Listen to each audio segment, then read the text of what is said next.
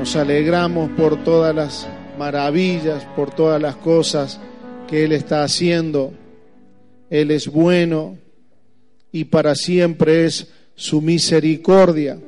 Si no fuera por su gracia, por su amor, por su misericordia, por su bondad, ¿qué sería de nosotros? ¿Qué sería de nosotros? Que todos a una nos extraviamos, cada uno se fue por donde mejor le parecía, tomamos decisiones y obviamente que de una o de otra manera nos equivocamos porque son decisiones de acuerdo a lo que nosotros queremos y no a lo que Dios quiere. Y nosotros hemos sido creados en esta tierra para que caminemos en su presencia. Hemos sido creados para tener comunión con Dios en todo tiempo. Hemos sido creados para agradar el corazón de Él y a su vez Él agrada el nuestro. Y cuando eso se rompió, cuando eso se quebró, cuando hubo una división, es allí donde vinieron todos los dolores, todas las angustias, todas las tristezas, todos los quebrantos por la que hemos tenido que atravesar de una o de otra manera.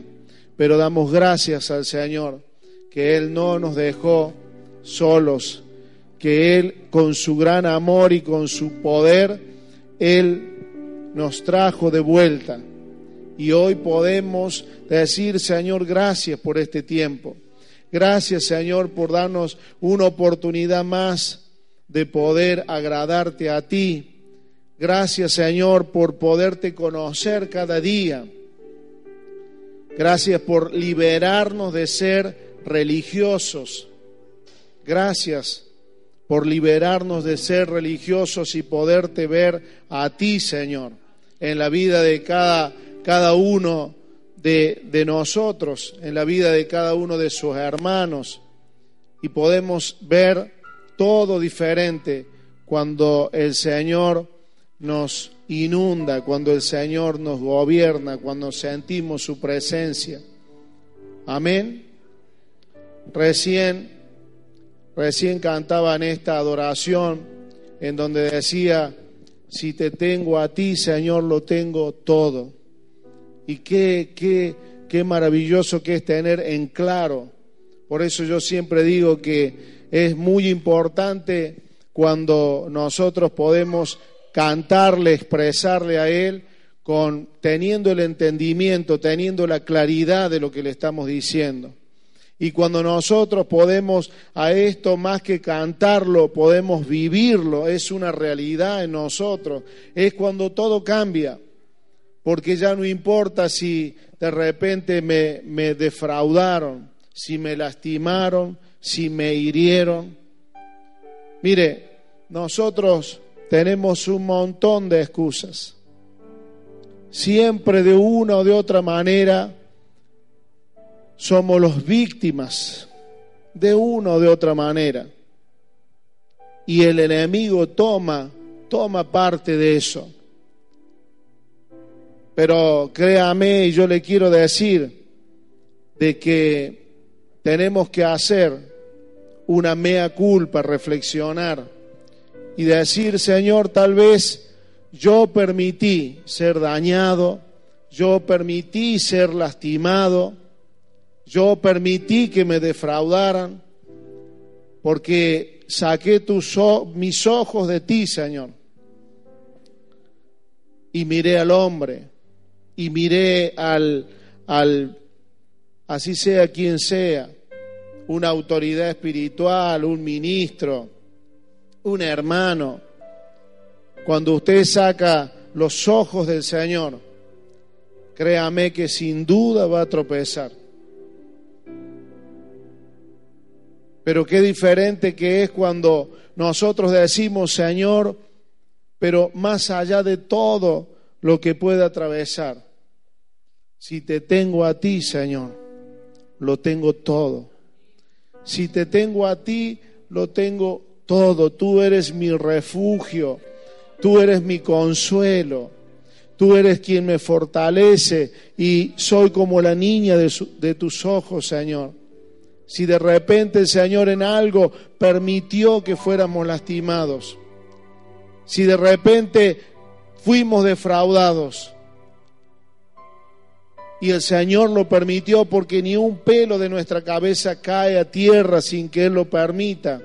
Sin duda que es para nuestro bien, porque Él lo dice, no lo digo yo, sino que Él dice en su palabra, Él nos dejó escrito que todo ayuda a bien a los que aman a Dios.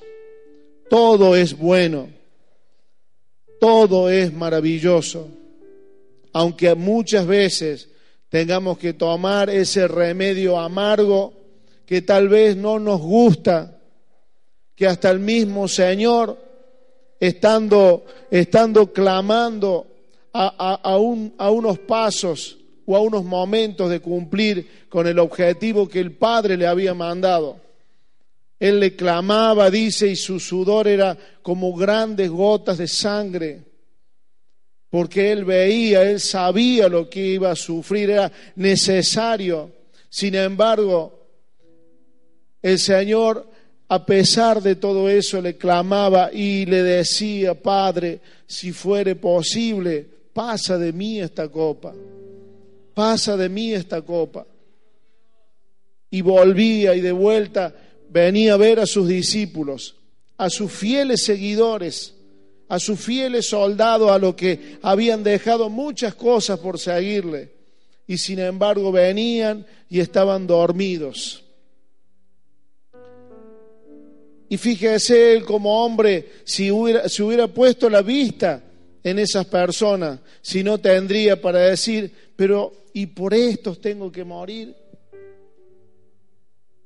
Si todos me han dado la espalda, aún los más fieles, los más íntimos, pero sin embargo fue de vuelta a la presencia del Padre y le clamaba y le clamaba, si fuere posible, pasa de mí esta copa. Y eso es lo que nosotros tenemos que entender, que muchas veces tendremos que atravesar por momentos que no nos gustan, pero que el Señor nos dé el valor, que el Señor nos dé la fortaleza que el Señor nos dé la visión clara, que no estamos para hacer lo que a nosotros nos gusta, sino que se haga tu voluntad, que se haga tu voluntad, no se haga como yo quiero, Señor, sino como tú quieres, porque yo sé que aunque no lo entienda ahora, aunque me duela ahora, sin duda va a ser de gran bendición para mi vida y para un montón de gente alrededor. Pero tenemos, tenemos que entender que todo empieza, todo empieza por ahí. Morir a nosotros mismos es eso. Ayer, mientras estaba hablando con el Señor, eh, uno le clama y le pide por cada uno de, de, los hermanos, amigos, hermanos, gente que nos estamos conociendo hace muy poquito. Y como yo siempre digo, yo puedo ver en cada uno de ustedes todos los, dones, los talentos y tantas cosas. Pero también puedo ver más allá porque yo sé que el Señor no viene a buscar dones y talentos. El Señor viene a buscarnos a nosotros. El Señor no se casa con los dones y los talentos. El Señor no tiene intimidad con los dones y con los talentos. No lo vamos a comprar con los dones y con los talentos y con nada lo vamos a comprar. Sí lo vamos a comprar cuando nosotros nos derramemos delante de Él y cuando tengamos la intimidad, la comunión con Él. Y cuando digamos, Señor, estoy entendiendo, estoy entendiendo que no se trata de mí, no se trata de lo que yo quiero, no se trata de mi comodidad, se trata de ti. Se trata de que yo en este poco tiempo que estoy en la tierra, se haga tu voluntad a través de mí en la tierra. Y eso es morir a nosotros mismos. Eso es empezar a entender de a poquito lo que significa el Evangelio, lo que significa el Evangelio. Poderlo entender, poder que se abra nuestra mente, romper las estructuras de ese Evangelio de comodidad, de ese Evangelio de prosperidad, de ese Evangelio de sanidad. Dios no vino para ser un servidor nuestro. Nosotros somos servidores de Él.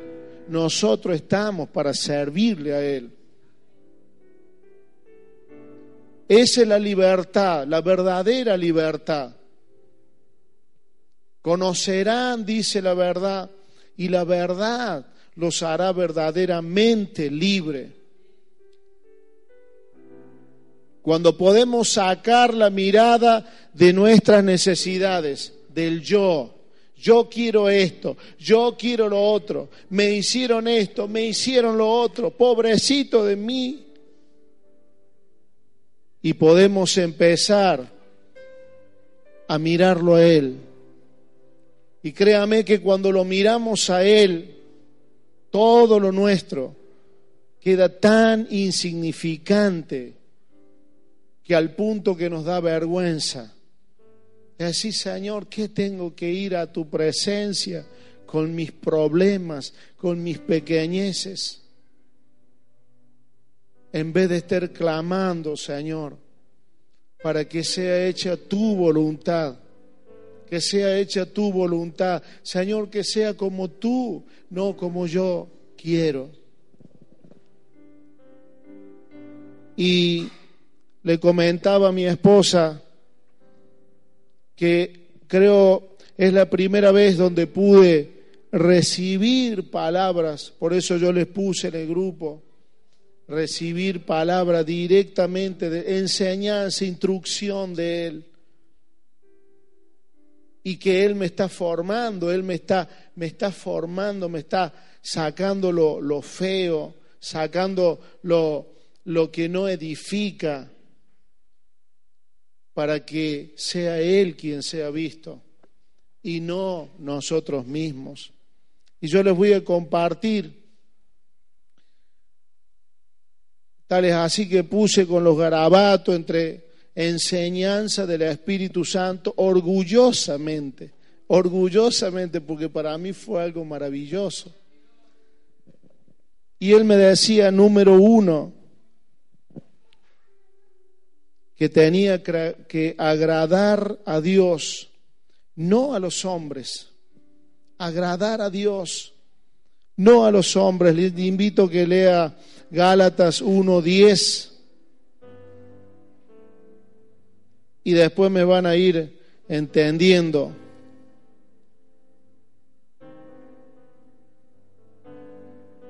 Gálatas 1.10.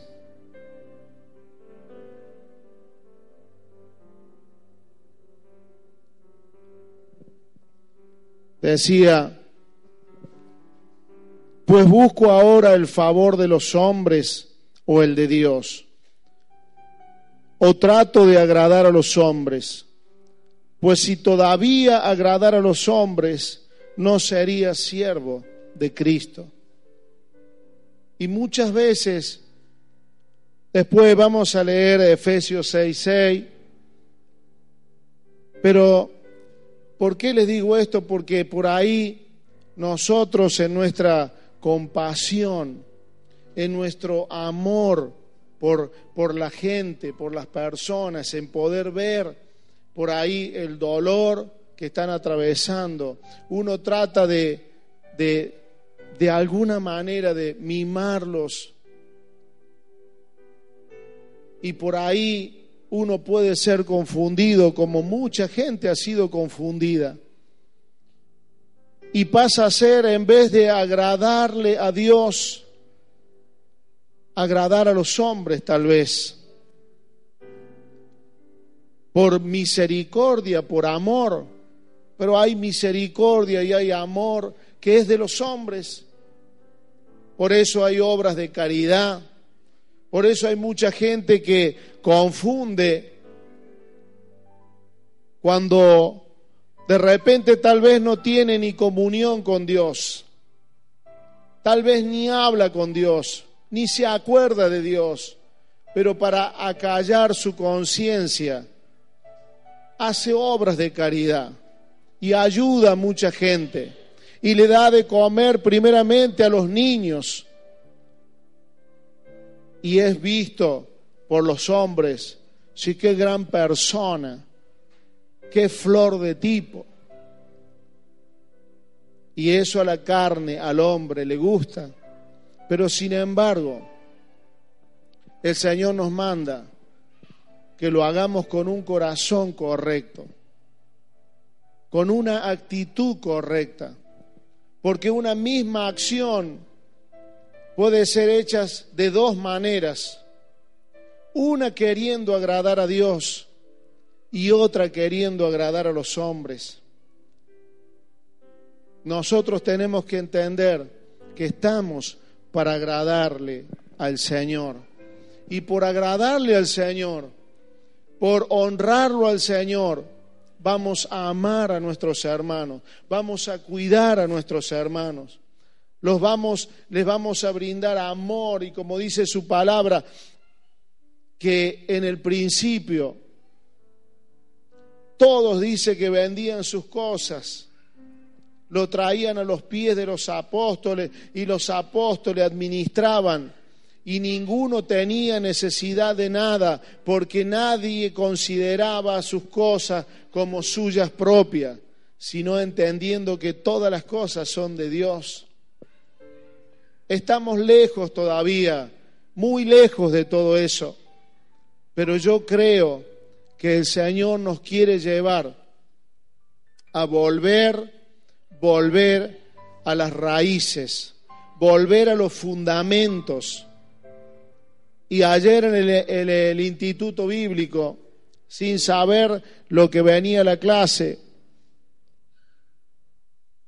la enseñanza era de lo importante de si hemos perdido el rumbo, porque es muy bueno innovar hacer cosas nuevas, pedirle al Señor revelaciones para hacer las cosas de una o de otra manera. Y está muy bueno.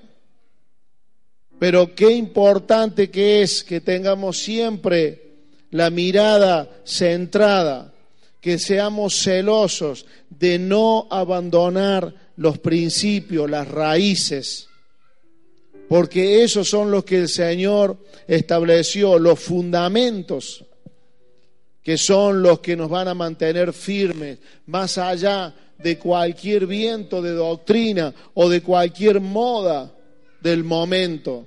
Si nosotros tenemos en claro los fundamentos, entonces no vamos a ser confundidos, y mucho menos si estamos a los pies de nuestro Señor. Porque Él dice, si nosotros nos mantenemos en ese camino de santidad, que la santidad te la da la presencia del Señor, la gracia del Señor, el estar y el permanecer en su presencia. Dice, por más bruto que fuera, por más bruto que fuera. Y ahí en donde uno agarra coraje, en donde uno dice, bueno, qué bueno, tengo oportunidad, porque por más bruto que sea, no seremos extraviados. Porque lo único que tenemos que hacer es obedecer, es humillarnos, es entender el diseño que el Señor, el Señor ya hizo, no vamos a cambiar nada. Entonces, el Señor también me decía, el punto número dos, conducirme en su casa según su diseño. No decidir nada por lástima o compasión de hombre, como decía, que es la compasión de hombre es según lástima, sino según el propósito de Dios, que es para sanarnos, para sanarnos de nuestros malos hábitos, de nuestras malas costumbres, de nuestra mala administración, de todo el lastre que venimos arrastrando, de nuestra pasada manera de vivir. Y es así como tenemos que conducirnos cada uno de nosotros, porque cada uno de nosotros hemos sido llamados a ser ministros de Dios, ministrar la gracia de Dios a los demás. Ustedes son embajadores del reino de Cristo, embajadores del reino del Señor. Cuando somos embajadores quiere decir que nosotros estamos representando una forma, un diseño que Él ya lo hizo desde antes de la fundación del mundo para que nos podamos, podamos conducir y caminar sin extraviarnos, porque el que más sabe es Él,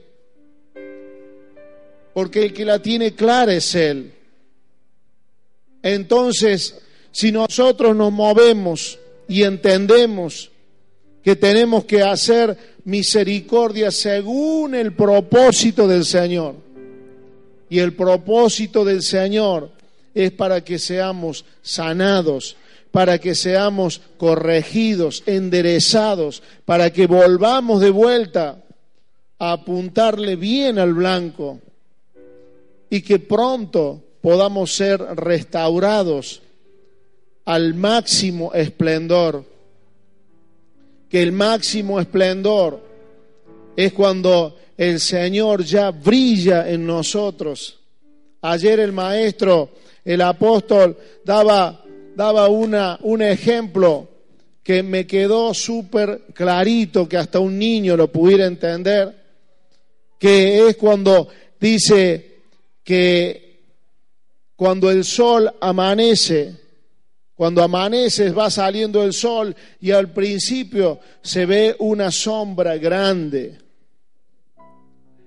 Pero sin embargo, cuando ese sol de justicia empieza a levantar, a levantar, a levantar, hasta que llegue el mediodía y la luz está en su máxima potencia, está centrada, la única sombra que se ve de nosotros es a nuestros pies. Y es ahí donde tenemos que estar, a los pies del Señor.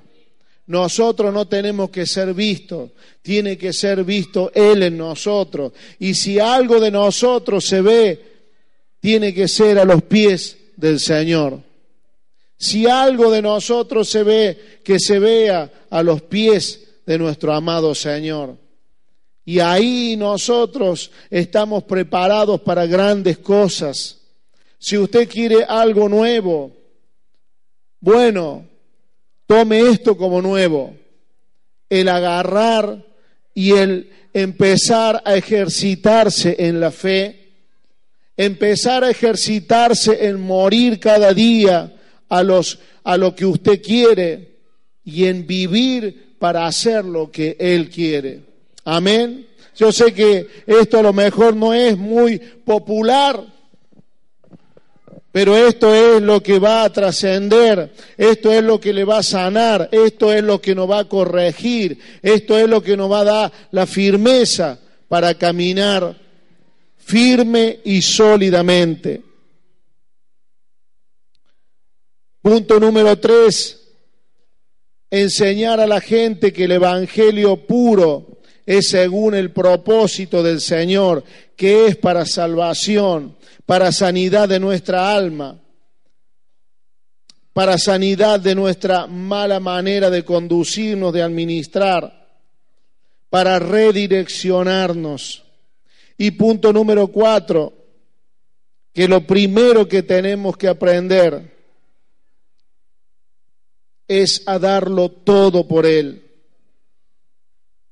Nosotros le decimos al Señor cuando nos acercamos a Él, ¿qué es lo que le decimos? ¿O qué le decía la gente cuando iba caminando por esta tierra? ¿Qué le decía la gente a Jesús?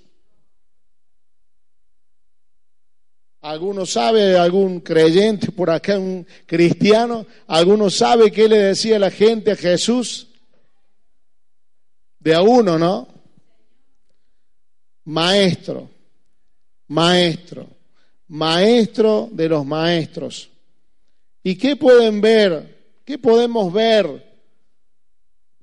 ¿Qué es lo que ha quedado más claro que el Señor nos ha enseñado en toda en todo su caminar por esta tierra. No es que Él se dio todo, que Él lo entregó todo, se entregó a sí mismo por nosotros. Y si nosotros le decimos, Señor, ¿cómo me gustaría saber lo que vos querés de mí, Maestro? Y el Señor te lo dice bien clarito. Por eso cuando el Señor eh, veía que lo seguía mucha gente, Él le dice, pero ¿estás seguro que me querés seguir? Porque mira que yo no tengo ni siquiera a dónde recostar mi cabeza, ni una almohada tengo. Y cada vez que la gente lo quería seguir, él, él les, les ponía, como quien dice, más alto el nivel de aceptación. Al punto que por ahí le decían, Señor, pero dura palabra es esta. ¿Quién la podrá aceptar? Y él le dice, lo que pasa es que me tienen que entender una cosa, que si alguien viene y quiere construir algo y no se sienta, que era lo que hacían los sabios, y se pone a calcular y a fijarse en la economía, en los materiales que iba a utilizar, en fijarse si iba a poder cumplir con el objetivo que estaba en un dibujito.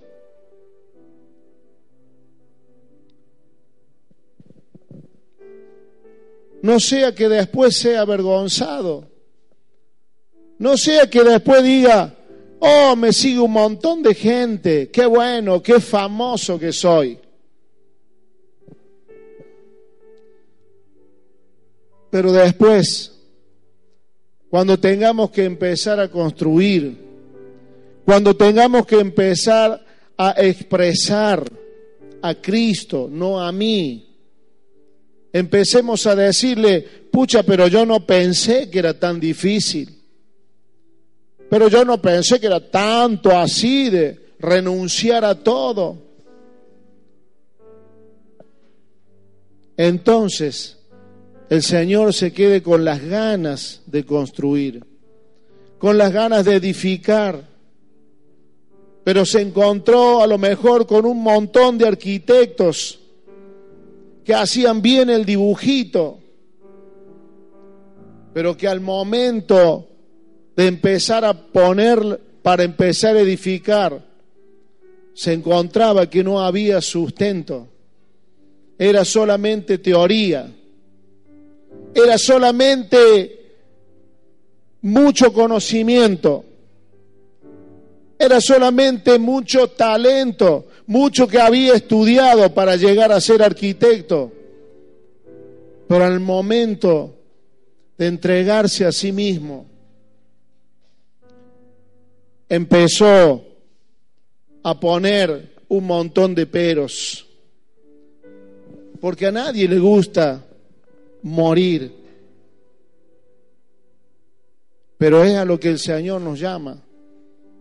Y si estamos dispuestos a ello, y créame que yo estoy dispuesto, yo estoy dispuesto a morir a mí mismo cada momento más, cada momento más, morir a mi comodidad, morir a mi seguridad, morir a mis sueños, porque yo lo quiero ver a Él manifestado en mi vida, lo quiero ver manifestado en mi familia, lo quiero ver manifestado en donde Él quiera, que yo no sea, Señor mío, yo, yo no sea algo que le ponga un tapón, que sea un freno para que tu reino corra, para que tu verdad corra. Eso es lo que estoy seguro, Señor. Te ruego que me des la valentía, que me des la fortaleza, la firmeza, la visión clara y la fuerza para poderlo lograr. Porque aún Cristo Jesús la tuvo que pedir. Aún Jesucristo, cuando estaba ahí, Él ya sabía. Vamos a hoy a, a compartir algo que está escrito en su palabra, lo que Él decía antes que ocurriera. Es necesario que sea mi cuerpo partido. Es necesario que mi sangre sea derramada. Eso lo sabía él. Pero al momento de ejecutarlo, tuvo que clamar, que pedirle ayuda al Padre. Tuvo que ser fortalecido. Y era el Hijo de Dios, el unigénito. Él tuvo que ser fortalecido. ¿Cuánto más nosotros tenemos que ser fortalecidos? Por más que nosotros sepamos lo que tenemos que hacer, pero tenemos que clamarle al Señor, dame la fuerza, dame la fuerza porque la teoría ya la conozco, ya la sé, pero no nace en mí todavía la pasión, no nace en mí todavía la fuerza para poderlo ejecutar. Por eso yo les animo, mis hermanos, a que tengamos en claro que el Señor nos está llamando a esto, que el Señor nos está llamando a cada uno de nosotros íntimamente, a que, a que dejemos de jugar a la religión a que dejemos de, jugar al cristiano, al creyente, a que somos tal vez buenitos, no lo somos. Él es bueno, Él es bueno. Y que podamos doblar nuestras rodillas, derramar nuestro corazón delante de Él y decirle, Señor, dame las fuerzas. Porque si yo digo y confieso que tú eres mi maestro y que yo soy tu alumno, tu seguidor, tu discípulo, lo primero que tengo que aprender es a darlo todo, a darlo todo porque el Señor nos dejó bien en claro, el que quiera salvar su vida la perderá. Más claro que eso, lo entiende hasta un niño. Vos si querés salvar tu vida, si te querés salvar, la vas a perder. Y más aún cuando ya sabes la palabra. Pero el que pierda su vida, el que la pierda por causa de mí, el que la pierda, el que renuncie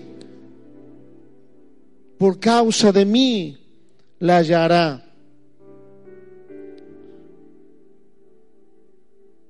A eso el Señor nos está llamando.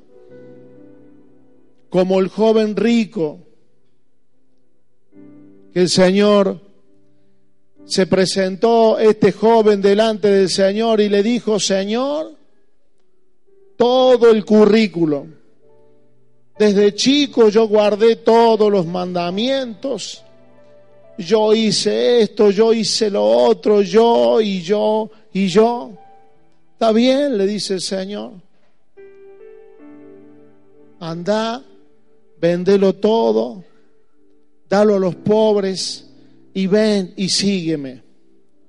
Todo aquello que te dé algo de seguridad, todo aquello que sea, como quien dice, tu, tu lugar de, de refugio, que no sea el Señor, va a ser algo pasajero, va a ser algo que no va a trascender en el tiempo. Pero de una cosa estamos seguros, y es aquí donde el Señor también nos anima, que Él es bueno. Y eso lo tenemos que entender, que Él es bueno. Y aunque Él nos esté diciendo esto, es solo para ver nuestro corazón. No es que el Señor te va a permitir morirte de hambre tal vez, o te va a desproteger sino que Él quiere que tú peses tu corazón en la intimidad delante de Él, porque Él es bueno. Él no quiere el mal para mí. Él es bueno, Él es paciente. Él nos ama. Él nos ha demostrado cuánto nos ama. Y dice su palabra así, nosotros siendo padres malos sabemos dar buenas dádivas, buenas cosas a nuestros hijos, cuanto más el Padre bueno que ya nos demostró que nos dio todo, nos dio todo. Entonces confiemos en Él, librémonos de todas las cosas que ocupan un lugar más importante que el Señor. Derramemos nuestro corazón delante de Él. Y pidámosle tal vez perdón si, si nos equivocamos, si pusimos nuestra confianza, nuestra esperanza, nuestra seguridad en algo que no sea Él, que ocupó el primer lugar y le pidamos, Señor, ayúdanos a encontrarte a ti, a conocerte, a descubrirte. Ayuda a encontrar la seguridad que yo necesito en ti. Ayúdame a encontrar la fuerza, la valentía en ti, mi seguridad en ti.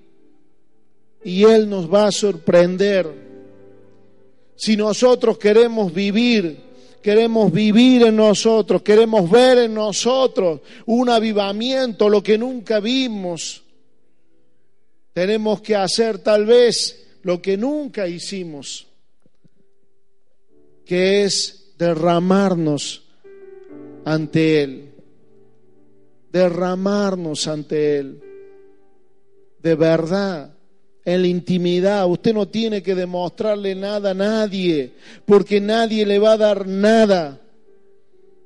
El hombre no le va a dar nada. La religión no le va a dar nada. Solo Él le va a dar todo, le dio todo, nos dio todo. Entonces nosotros tenemos la intimidad porque yo sé que el Espíritu Santo es el que redarguye de pecado, de justicia y de juicio. Yo sé que el Espíritu Santo es el que, el que nos está hablando. Yo sé que el Espíritu Santo es el que nos está enseñando, porque lo hizo conmigo y lo hará sin duda con cada uno de ustedes. Pero Él, porque Él quiere darnos todo pero no le puede dar todo a un niño que no sabe administrar. No le puede dar todo a alguien que va a derrochar. El primero quiere que nuestra confianza no esté en lo que Él nos dé, sino en Él, en Él, en Él y solamente en Él. Que nuestra alegría no sea lo que el regalo que nos den, sino Él el que nos da el regalo. Que nuestro gozo, que nuestra alegría, que nuestra dicha sea Él el que nos da todas las cosas. Amén. Denle un aplauso al Señor, denle un aplauso al Señor.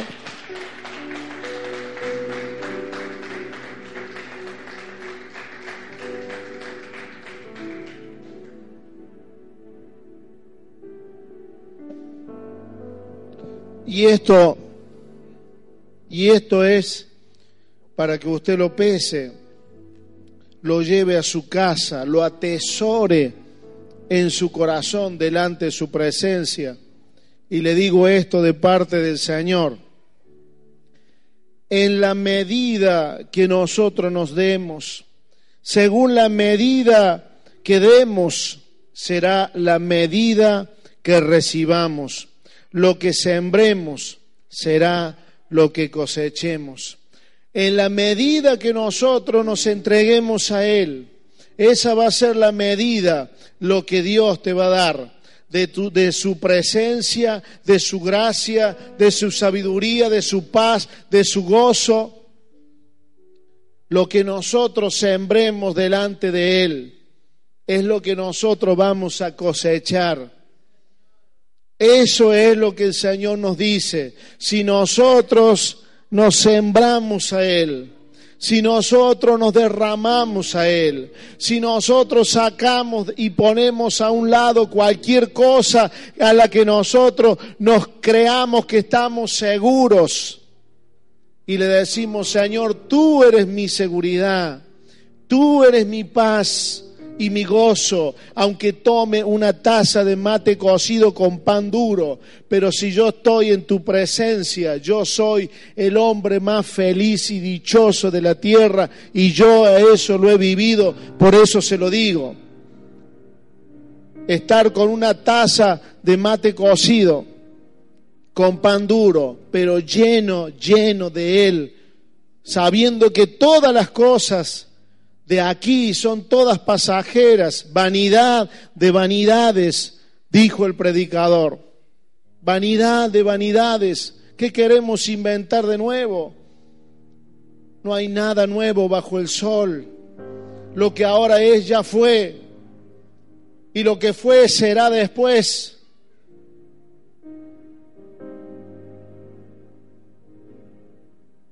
Para terminar, les voy a leer. ¿Cuántos están contentos? Eh, usted se tiene que sentir dichoso, se tiene que sentir feliz, porque no hay nada mejor, no hay nada más lindo que venga el Señor y te diga la verdad, aunque te duela, aunque te duela, pero el Señor te sana aunque te duela, pero nunca podrás decir que no escuchaste palabra de Dios, nunca podrás decir no sabía cómo se hace, Señor, nunca lo podrás decir.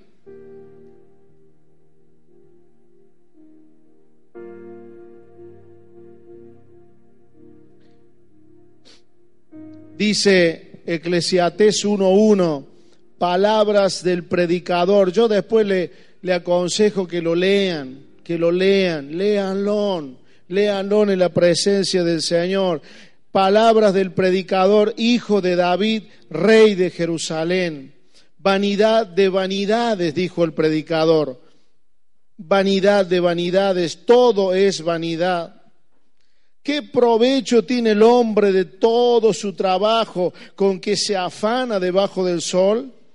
Generación va y generación viene, mas la tierra siempre permanece. Sale el sol y se pone el sol y se apresura a volver al lugar de donde se levanta.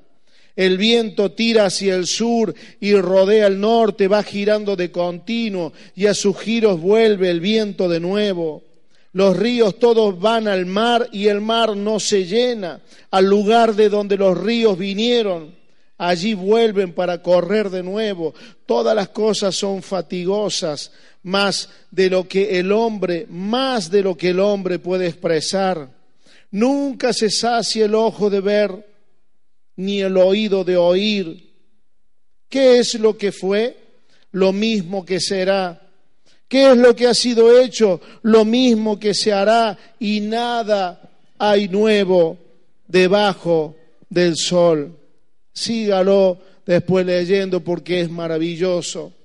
Y acá está escribiendo un hombre, no un tirado, no un pordiosero, no una persona que le faltaba, un hombre que tenía de todo, fama, riquezas, poder, honor, gloria. Él pudo, dice, eh, decirle, a ver, a ver qué es lo que mi corazón quiere y lo que se le antojaba, lo que se le antojaba, el hombre tenía, pero sin embargo nada de eso lo saciaba. Y cierro con esto, no es por ahí como varias veces lo tienen que haber escuchado, no es rico el que más tiene, sino el que menos necesita. Y yo le quiero decir esto, si nosotros estamos llenos del Señor, nada vamos a necesitar.